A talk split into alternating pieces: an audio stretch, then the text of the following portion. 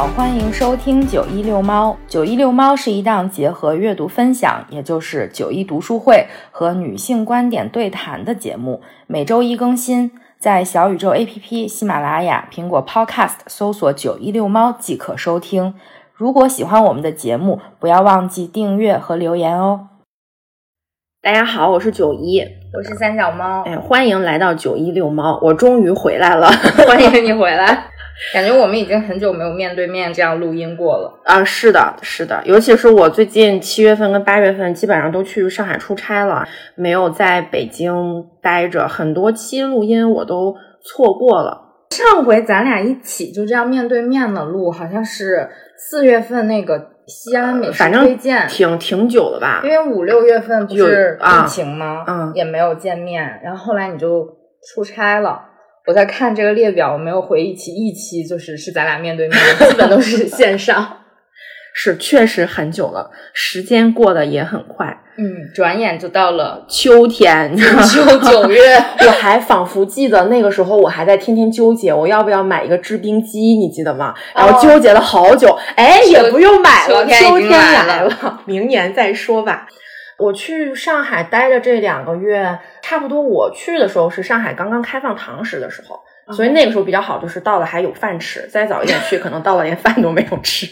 上海非常热，上海因为湿度特别大，比北京夏天也很热，比比北京体感温度要热很多。尤其是我们这次工作，有的时候大部分时间都要在户外站着嘛，虽然是晚上，但是就也挺热的，就已经热到了我的身体完全适应了。那种炎热的气候，我这次回北京之后，就第一天不是出出来汗，然后就发低烧嘛，就是因为我就是因为水土不服，因为我去上海出差了两个月，所以我对北京水土不服了呢，太好笑了这件事情。我在北京已经完全不用开空调，也不用吹风扇了。之前我会一直吹风扇、开空调到十月份。才能觉得凉快一点。今年瞬间就凉了，是是，现在特别凉快，我完全可以已经就盖厚被子。今天最低温度十三度，是吗？这我不知道，我觉得今天可冷了。一会儿我们出去骑车的时候，你要穿一个长袖。我昨天晚上出去的时候特别冷，我感觉。啊啊啊！好的，好的，好的。那一会儿回去整一件。嗯，总之就是非常炎热的两个月就过去了，然后就翻篇了。在上海呢，其实也是有那么一些些很开心的事情。嗯，我觉得最开心的其实就是我终于去看了《隐秘的角落》。嗯，在一个周三还是周四的晚上，我翘了班。这个剧我真的想看了。呃，非常非常久了，因为本来它不是根据呃那个电视剧改编的嘛，那个时候就。期待特别大。后面我刷到他的网评的时候，本来他今年上半年是要来北京演的，那个时候定的还是顺义，还纠结了很久，太远要不要去？去了没法回。反正后来有班车接对接送的。后来因为他们也取消了，北京也的原因，对也没有也没有这个场了。然后这次去他们刚好开，我就特别激动，因为之前网评说这个特别好看。咱们国产的音乐剧就是原创的音乐剧，它大部分的，我客观说啊，就它的制作水平，还有听起来那些歌的效果啊、声音啊。确实是有很大的提升空间，这个是目前出现的口碑最好的，就近几年出现的口碑最好的国产音乐剧。然后我就抱了非常大的期望。那个故事它又很错综复杂，大家都看过电视剧嘛，讲的是三个小朋友跟张东升联系起来有一个谋杀案的故事，又有什么谋杀呀啊，然后又有什么亲情纠葛呀，重组家庭就非常多，还是那种我喜欢的犯罪心理学的那个 角度。上一期他介绍的心理罪，对，然后就心情就特别激动。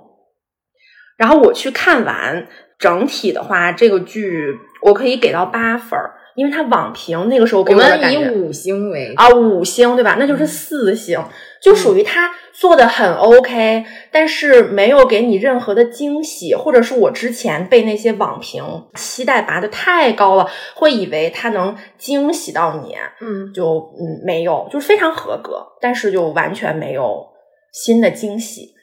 所以他们是上海的剧团吗？哎，是的，是的。我去看剧的那个地方，上海是一个音乐剧氛围特别好的地方。我去看的那个地方在九江路，叫人民大舞台。它的下面就是类似于北京的那个繁星戏剧村的那样的一个地方，因为我刚刚去繁星戏剧村，它是有 很就是，如果说是繁星戏剧村的话，那我就觉得，嗯，对，它是一个很古老的那种。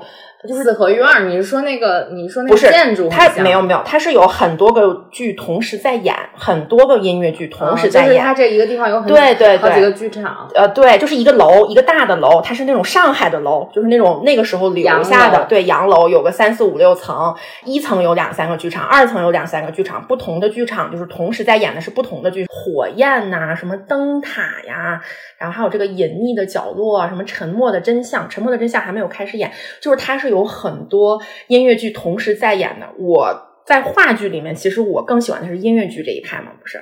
然后去完之后觉得，那你应该说是在舞台剧，就舞台剧这，我喜欢的 音乐剧，然后就觉得哇，好厉害啊！他们那个里面是那种上海大世界的装修，是有那种会顶的，就是你进去一楼大堂，然后大水晶灯，就是过去那种很浮夸的。没有去过人艺，就是那种很老式、很复古的那种装修风格，然后大大的灯泡，那种一圈跑马灯闪耀着，我这个剧场在演什么，非常复古。进去了之后，我还特别激动。我本来还想，如果这个特别好看的话，我看我还有没有机会再买一些其他的场。我进去之后，我先坐下，我就问我旁边那个姑娘，我说：“哎，你看过音乐剧没有？你还有什么好看的？因为我看了特别多评价，我挑不出来。上海的音乐剧，就是说你本来除了这场之外，对我还打算看一点别的。看点对这个呃隐秘的角落，它是那种大剧场，就是在上面演的嘛。上海其他的音乐剧，它是那种沉浸式的。”呃，就可能只能坐个几十个人，然后你离舞台很近，你可以看到他具体在表演什么那些。我就问那个姑娘，我说你还有看过什么其他的吗？可以给我推荐一下吗？然后那个小妹妹跟我说，啊，他声音特别细，就是啊，我还没有看过，我今年刚刚高考完，我第一次来看。哇哦，好年轻哦，非常年轻，说话特别细声细语。舞台大幕拉开。隐秘的角落开演了，那整体真的有推下山的那一幕吗？有，扔了假人，扔了两回。哇哦！然后第一次吓死了。真的吗？有尖叫吗？有，就第一次是咣的一声，我都啊，就那我旁边小妹妹都叫出声了。我跟她说不要怕，不要怕。后面你为什么还在跟别人交朋友？他很小，因为他刚刚高考完，他真的很小。就那个小男孩把他妹妹推下去了。那个第二次推的时候就没有那么多。啊，跑跑对 对对对，其中我觉得最精彩的那个唱段还是妈妈的唱段，他们就是电视剧里面刘琳演的那个，对，也是那两个妈妈的角色都非常出彩，就属于是你即使不知道这个剧情，你没有看前面演什么，只要他们一上来唱歌，他们的情绪都非常饱满。就是他的音乐技巧，我听不出来太多。我听可能也就是没有破音，挺好听的。然后不还有那种妈妈对骂，就是对唱嘛，那个也特别的酷。剩下的那些所有人，我觉得就很很正常，很普通，没有很惊艳。也可能因为我买的座位并不是非常靠前，我买的好像是第二档的还是第三档的票，四百八的票。哦，他那儿的票这么便宜啊？对对对，就是我没有买特别靠后的。我好像之前听一个什么节目，好像就是说。上海是上海的票价是稍微便宜，是我之前提到的那些沉浸式的音乐剧的小剧场，基本上就是二九九、三九九档位，或者三九九、四九九档位，四九九你就可以直接坐到演员跟前了，嗯，就非常的非常的划算，就合格吧，全方位合格，就只有妈妈的唱段是让觉得特别惊喜的。他们这个剧还有一个特别好的地方，就是它。两个小时播完了之后，后面他们的返场是每个人把自己的那个独唱的部分又重新唱了一遍。那个时候，我依旧觉得两个妈妈非常出彩，就是你什么话都不说，演员咔咔往上上，上来就唱自己独唱唱段。那两个妈妈还是秒杀了呃其他的人，就真的很厉害啊！有一个稍微跑远一点的话题。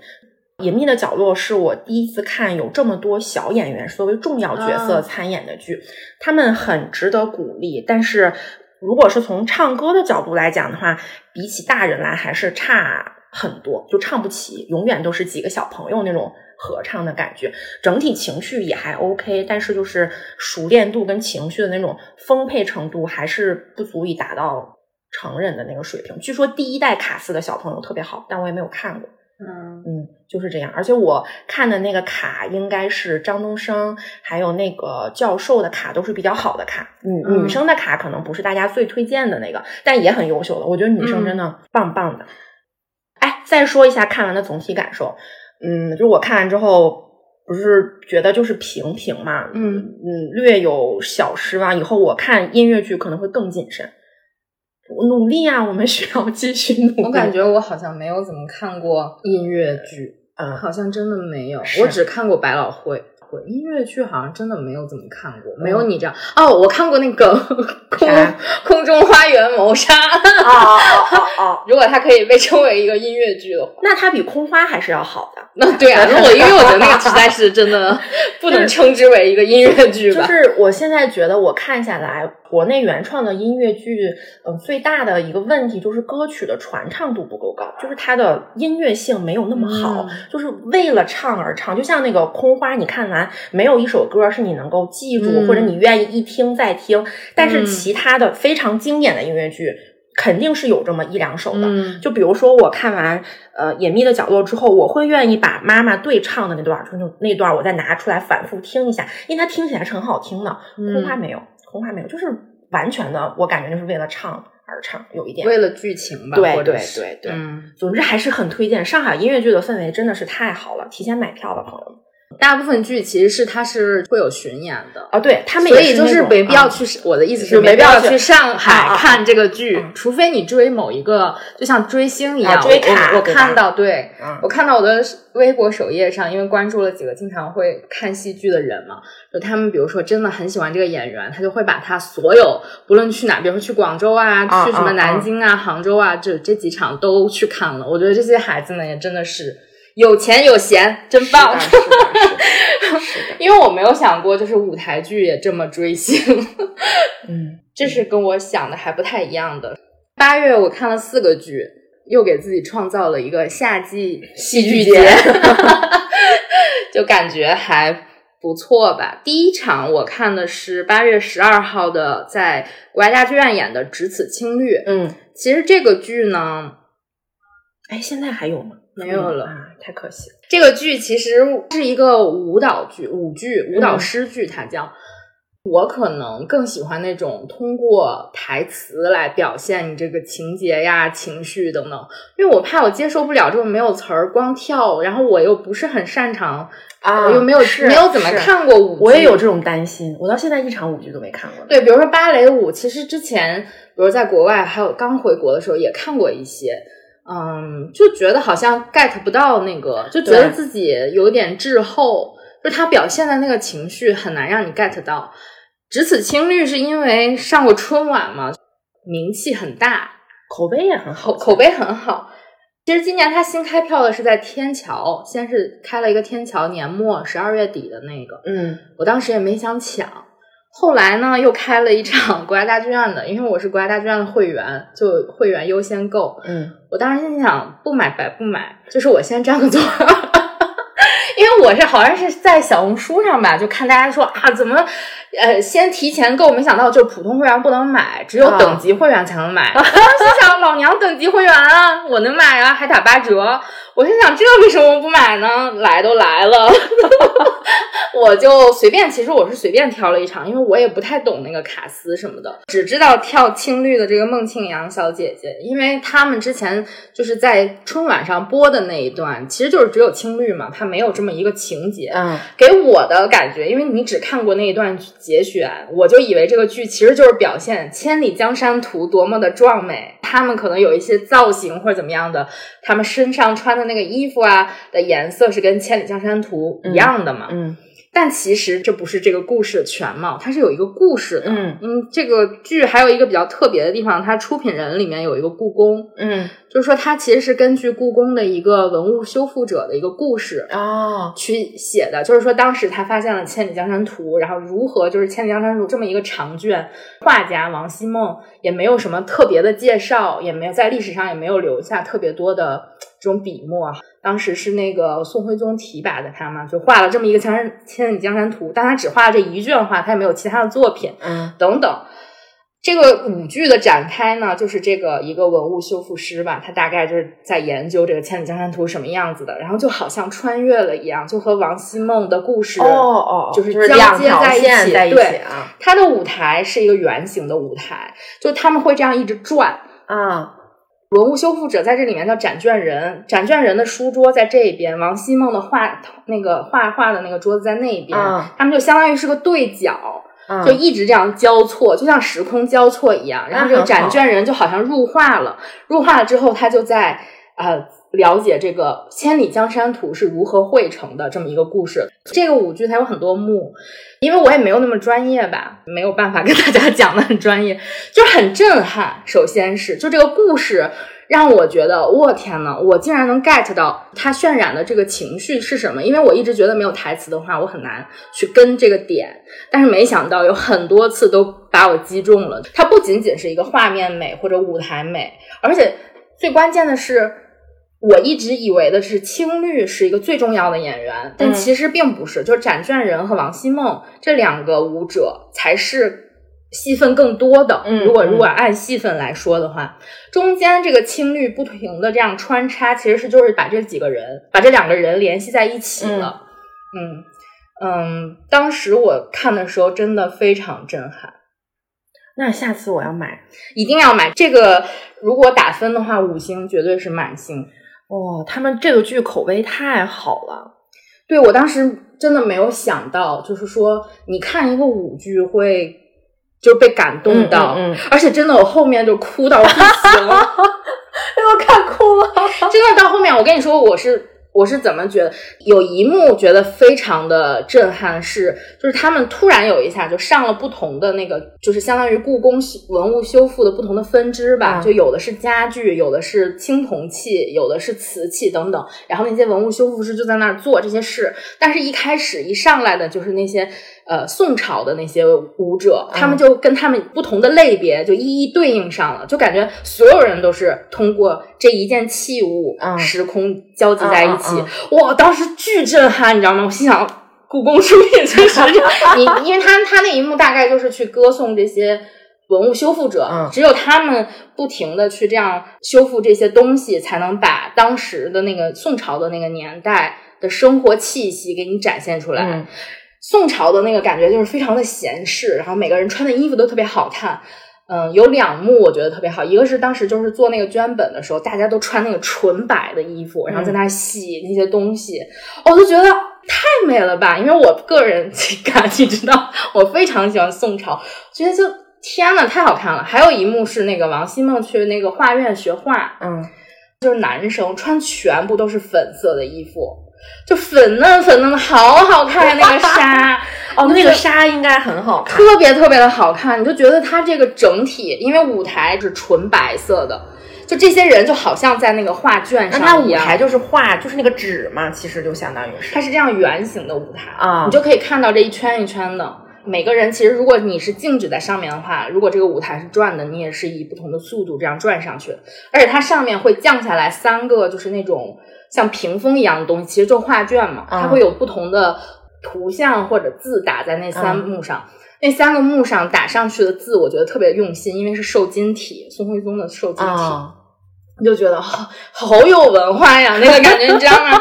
你看到这个就觉得哇，好多东西就是宋朝的好多东西是是你需要去学习的，你才能真的看懂这个舞剧。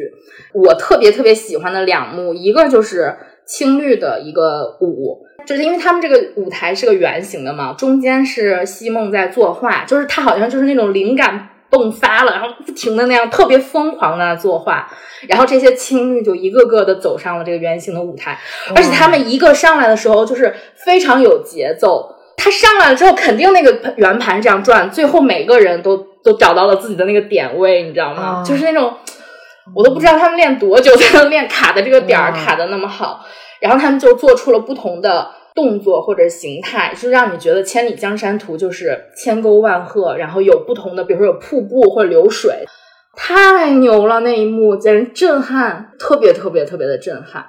然后第二幕就其实是到了最后了，在故宫有一个展台，因为我去看了《千里江山图千里江山图》的展出，当时那个票特别特别的难约。我印象中，反正二零一七年可能要不是九月底，要不是十月初的时候，我就好不容易约上了。我大早起八点半奔到故宫里面去那个午门下面领号，领到的是下午的号，就需要在这个故宫里一直等着。最后真的就是看到的时候，我记得那个展特别好的是，它那个画在底下很长的一卷，有一个玻璃罩子那样，但是上面它也做出了那种动画，嗯嗯，就是把这个《千里江山图》就做成了那种动态的，比如说这一部分小桥流水有人家怎么那一部分有不同的人在，比如说在划船啊，或者那边有瀑布啊什么的，所以他这个最后一幕在那舞的时候，我就觉得哇。不就是我吗？因为他有观众徐徐走上来，不同年龄段的老老小小都在那个展台前面。我当时觉得，我去，这是我 二零一前我上台了。在这个画卷一左一右就是王希孟和展卷人，然后他们通过这个画对望，然后还鞠躬啊！我去感动那一幕，你知道吗？是的，非常感动。就是夏小猫刚开始讲的时候，他的眼眶都湿润了。其实我没有，我没有想到。就是这个舞剧会给你这么多的亲近的这么一个感觉，我觉得它是一个离我很遥远的一个东西，艺术的表现形式。对，是，嗯，我也没有想到我会 get 到这么多的比较私人的感觉，嗯。但虽然我可能讲的也不太好吧，也不是特别的了解，但是这个真的就很值得看，这个真的很值得看。在这儿，我想推荐一期，嗯。别的播客叫《午夜飞行》，他们讲过一期《只此青玉》的节目，大概应该是在去年嘛。我回来之后听了，那个小姐姐讲的特别好。如果大家想了解这个剧的，比如说创作背景啊、王希孟啊、如何作画啊等等，她讲的很好，去听她讲的。我的感觉就是，可能以后会去买一个前排嘛，对，要去二刷。对，这一次因为我还是抱着一个尝试的感觉，毕竟是会员嘛，不想浪费这个嗯八折的名额。然后我就把它买了，买了之后，其实我还是很慎重的。我买了一个三百八十块钱的票，在二楼的第一排，应该是。就虽然它视野也很好，但是你是往下这样看的嘛。我后来觉得，就是我更想看到平视的这种感觉，跟二楼这样往下看是不一样的。对对对，嗯，在现场也有一些那种小妹妹啊什么的，她们可能是去追卡斯的。嗯，那个王希孟的那个演员好像是很很出名。叫张翰，我完全不知道。后面还有一场是有特约演员，叫汪子涵，他演的展卷人，不是很了解。我觉得我那一场已经非常棒了，就是在你不了解这个卡斯的情况下，就已经很好了。我没有觉得他他们是谁或者怎么样，反正跳的都很好，就表现的很好，很灵动。而且这个我跟你说，吹爆音乐，虽然我看不懂舞，但是我懂音乐，对吧？天呐，那个音乐你就可以听到古琴。琵琶的这种声音，就感觉它都是用古典的乐器来。它的这个音乐制作人好像是，嗯，好像是几个大热电视剧的，好像是谁什么来着？知否？我因为我后面查了一下，就是他做这些宋朝古装剧的音乐音乐制作人，嗯，还有《琅琊榜》的，如果我没有记错的话，具体他叫什么我不记得了。但是音乐真的，因为你有的时候，比如说你。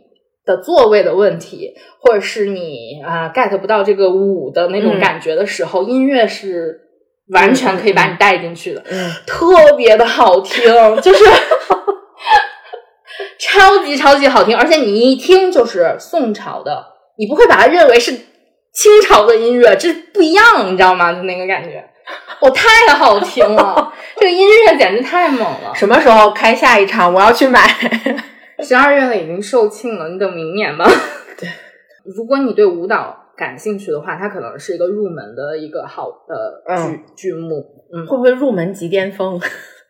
可能还有山外有山，但是在国产制作里面，我觉得它应该是很好的一部了。嗯嗯，所以我的戏剧节虽然一上来是个舞剧，但一开头即巅峰。哦，这你看的第一场是吗？对，然后我看了。啊，就是刚刚说的繁星戏剧村制作的《奋不顾身的爱情》啊，我实在是闲的无聊，我抽了一个周五的晚上去看的。嗯，这个剧怎么说呢？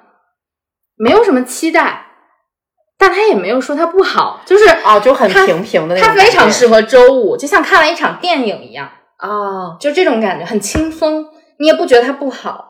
呃，该哭的时候我也哭了，该笑的时候我也笑了。啊，演员我也没有觉得怎么好，也没有觉得怎么不好，就是没有任何的那很合格了，很合格，六十分绝对达到了。嗯，而且小剧场嘛，小剧场就是你坐哪儿都能看清楚，你不需要考虑座位的问题吧？嗯嗯，它一共就十排二百人的剧场，它后面可能有一排加座，但是也没有坐满啊，怎么样的？周五的晚上下班，对，去金融街那边看一个话剧，很很很很好的，而且支持一下话剧嘛。对但是我很喜欢这种助演式的剧，就他会演很久，他会演两三个星期至少，就不是那种演两三天。第几轮？我看的好像是第五十一轮。对对，他会演很多，好像这一次是新卡斯，就是说奋不顾身的爱情。如果你对这个剧啊、呃比较感兴趣呢，可以稍微给你介绍一下，就是也是一个穿越剧。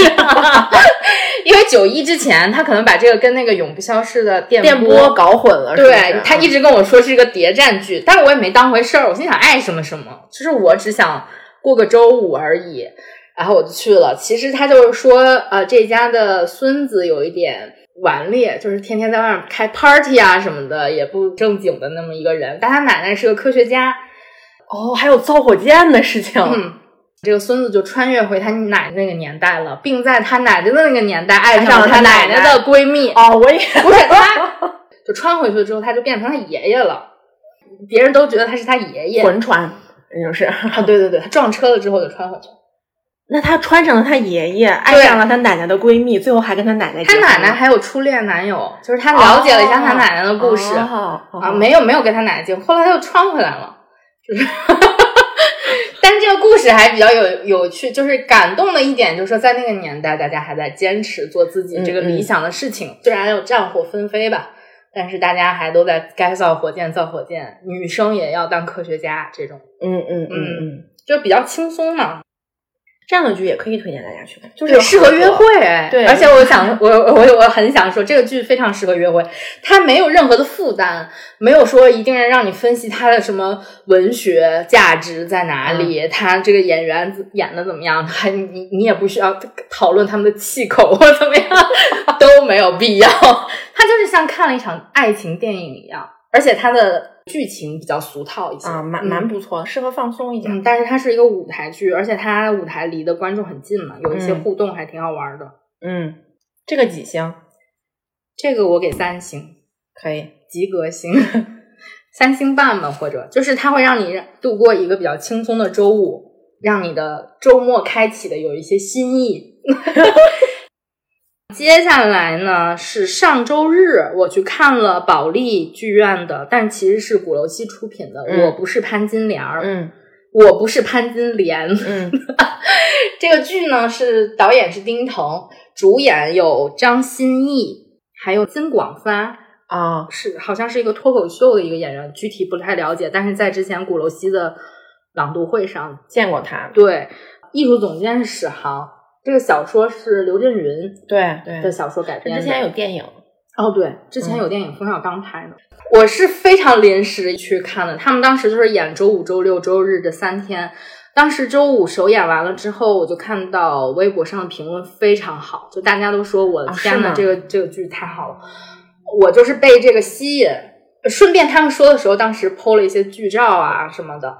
我就看到这个舞台，我很感兴趣。它有一点点像《千里江山》那个舞台，是圆形转盘的，嗯、但是它是斜着的。你就想吧，这个演员在这个舞台上面跑呀跑呀跑，哦哦，是这样子倾斜的是吧？不是水平，一个圆的，有一点像一个大的盘子在上面。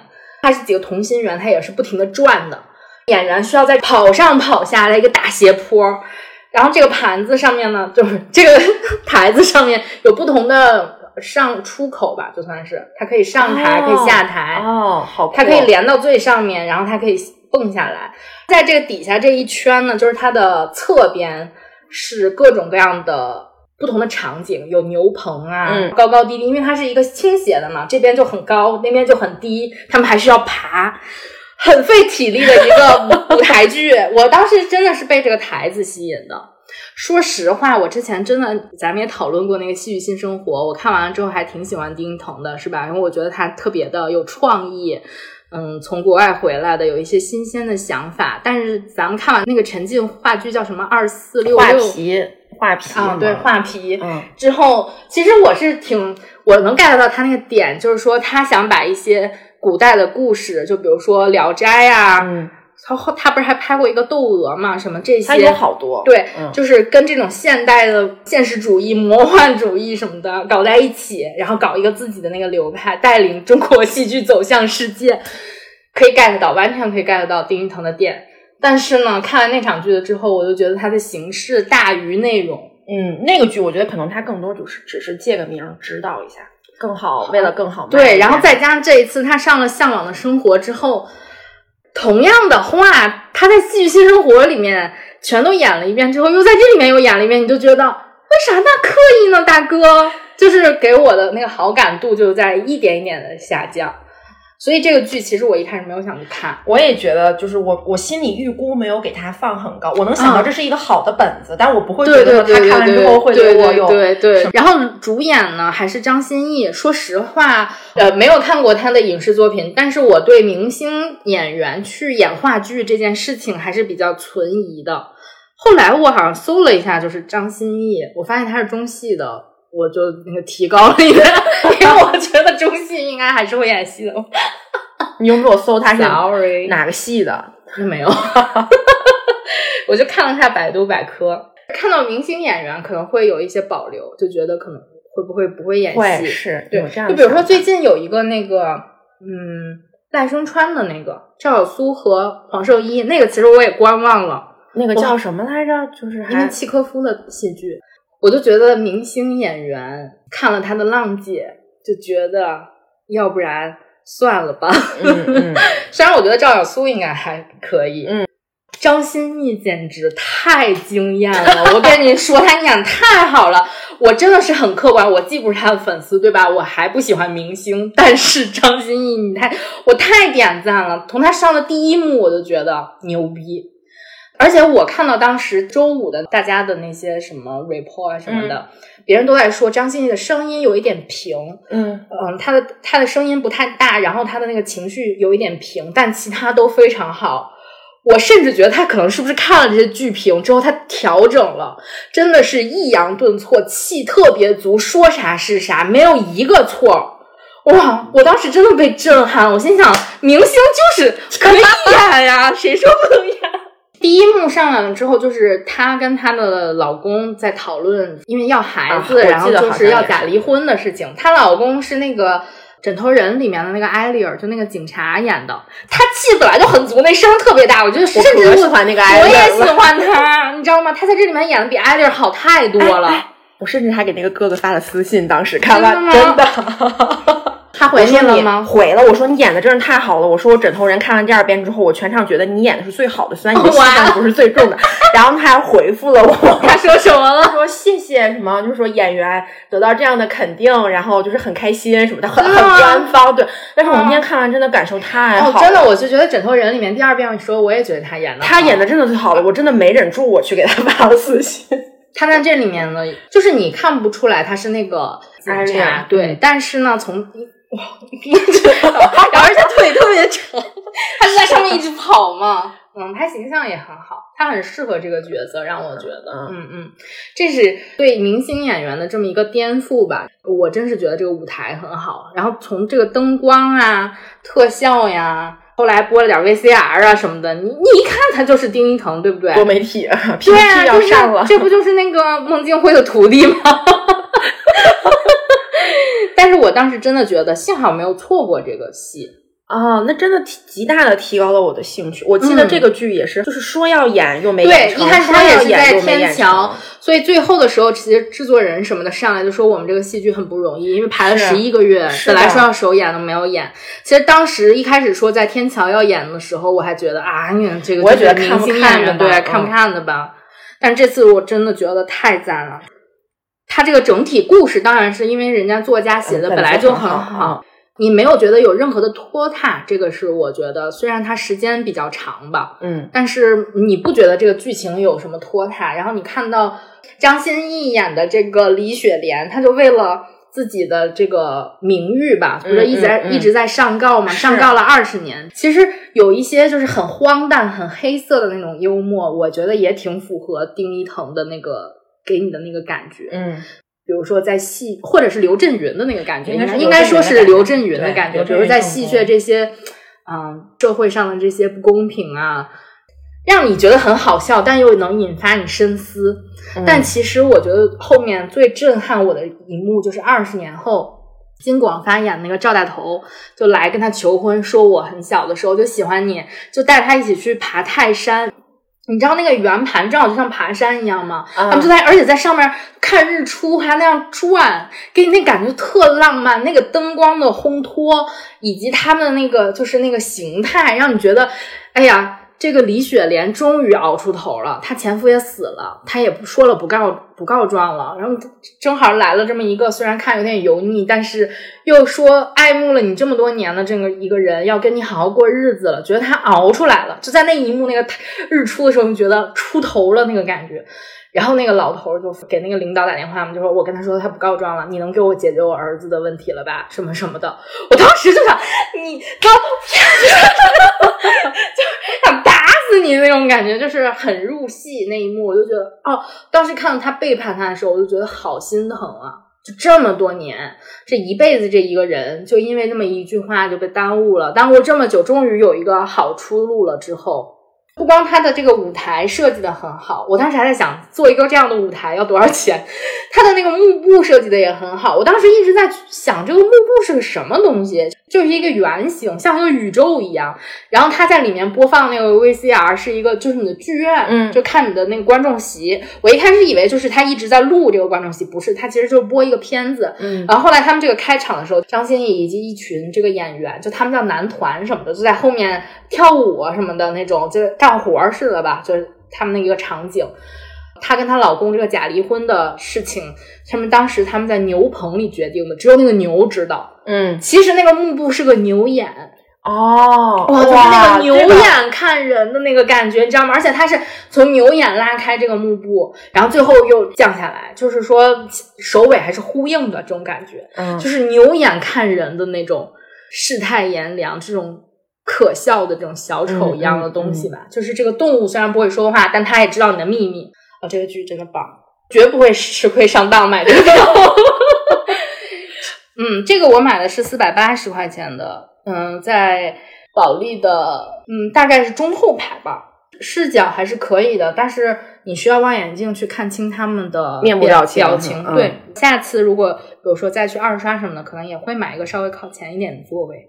嗯，毕竟我是提前一天买的，所以这个也没有什么可以选的座位了。对我买了一个我能选最靠前的座位。然后接下来呢，就是这周四我去看了仁义的《油漆未干》，啊，因为上次看完仁义之后，我就说可能是我最后一次看仁义，打脸来的，打脸来了之后，半年之后打脸。我觉得这一次就比上一次轻松很多，因为上一次是那个全家福福是一个年代剧，它跨度五十年，很长，然后给你的感觉就很累。这一次我依旧觉得有点累，就是但是主要是我身体的原因嘛，就是我的脖脖子背什么嗯。都有点疼，就是我我一直在中场的时候一直在拉伸，我觉得那些就是检票小姐姐都在看我说这个人为什么在这做体操运动，就 是锻炼身体，但实在是做的就很难受。我觉得这个真的是现在看剧最大的一个挑战，对，因为你要一直做对对嗯。对，因为很想去了解一下三一律的事情。三一律是什么呀？来，让我给你科普一下，就是说它的场景不变，但它这个戏呢，它是要发生在这个一个时间段内，就一天之内我就要演完这些东西。那它场景我来给你念一下。三一律是西方戏剧结构理论之一，亦称三整一律，是一种关于戏剧结构的规则。它要求戏剧创作在时间、地点和情节三者之间保持一致，即要求一出戏所叙述的故事发生在一天昼夜之内，地点是一个场景，情节服从于一个主题。听起来是主线很清晰的一个。非常清晰。它的场景就是乡下的一个医生家里，这个医生呢有一个比较势利的老婆和一个比较势利的大女儿和一个比较天真无邪的二女儿。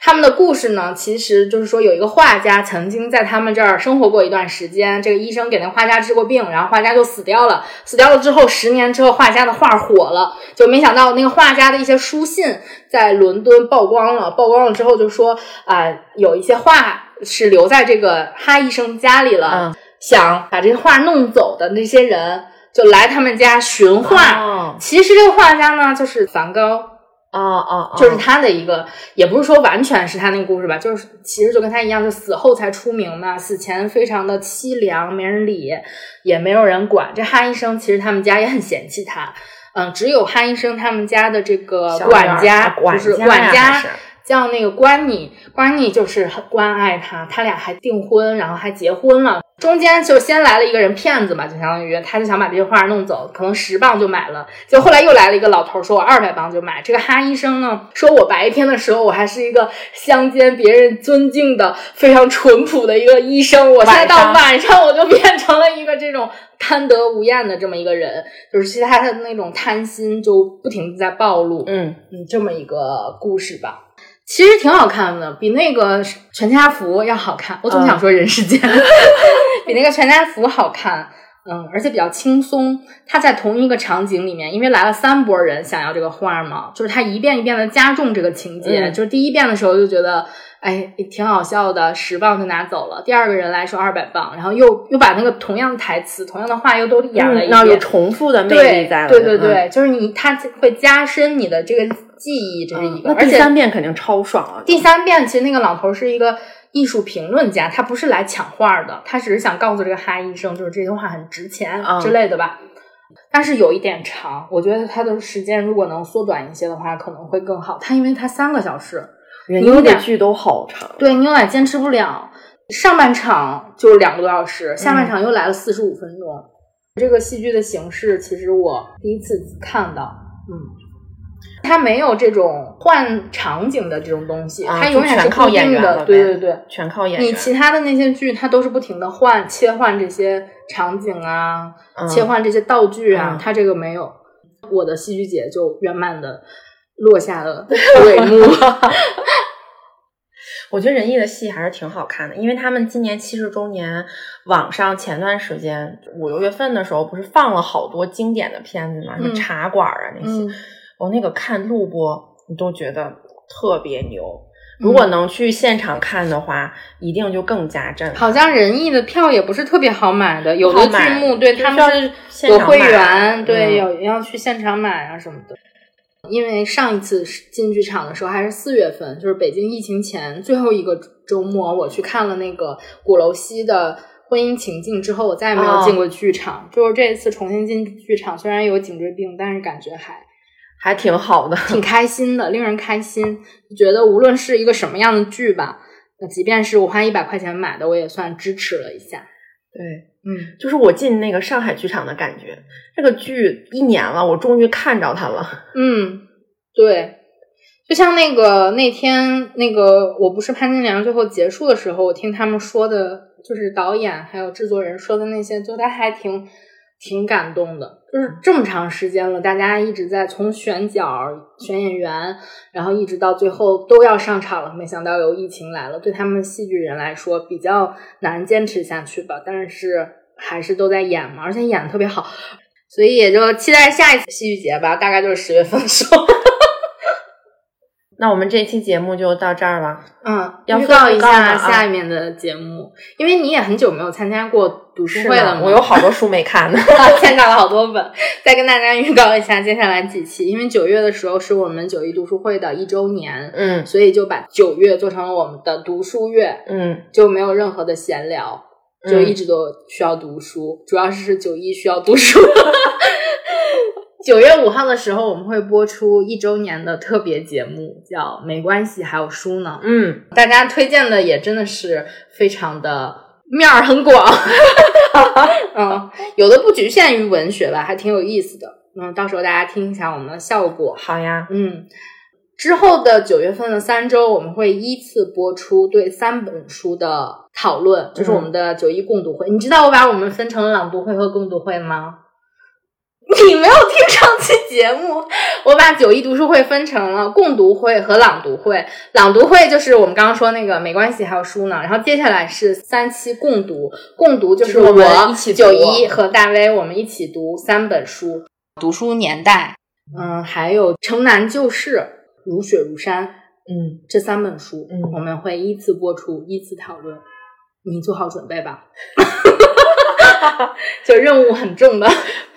希望大家多多支持我们在小宇宙喜马拉雅。苹果 podcast 上可以搜索九一六猫订阅我们的节目。拜拜。拜拜。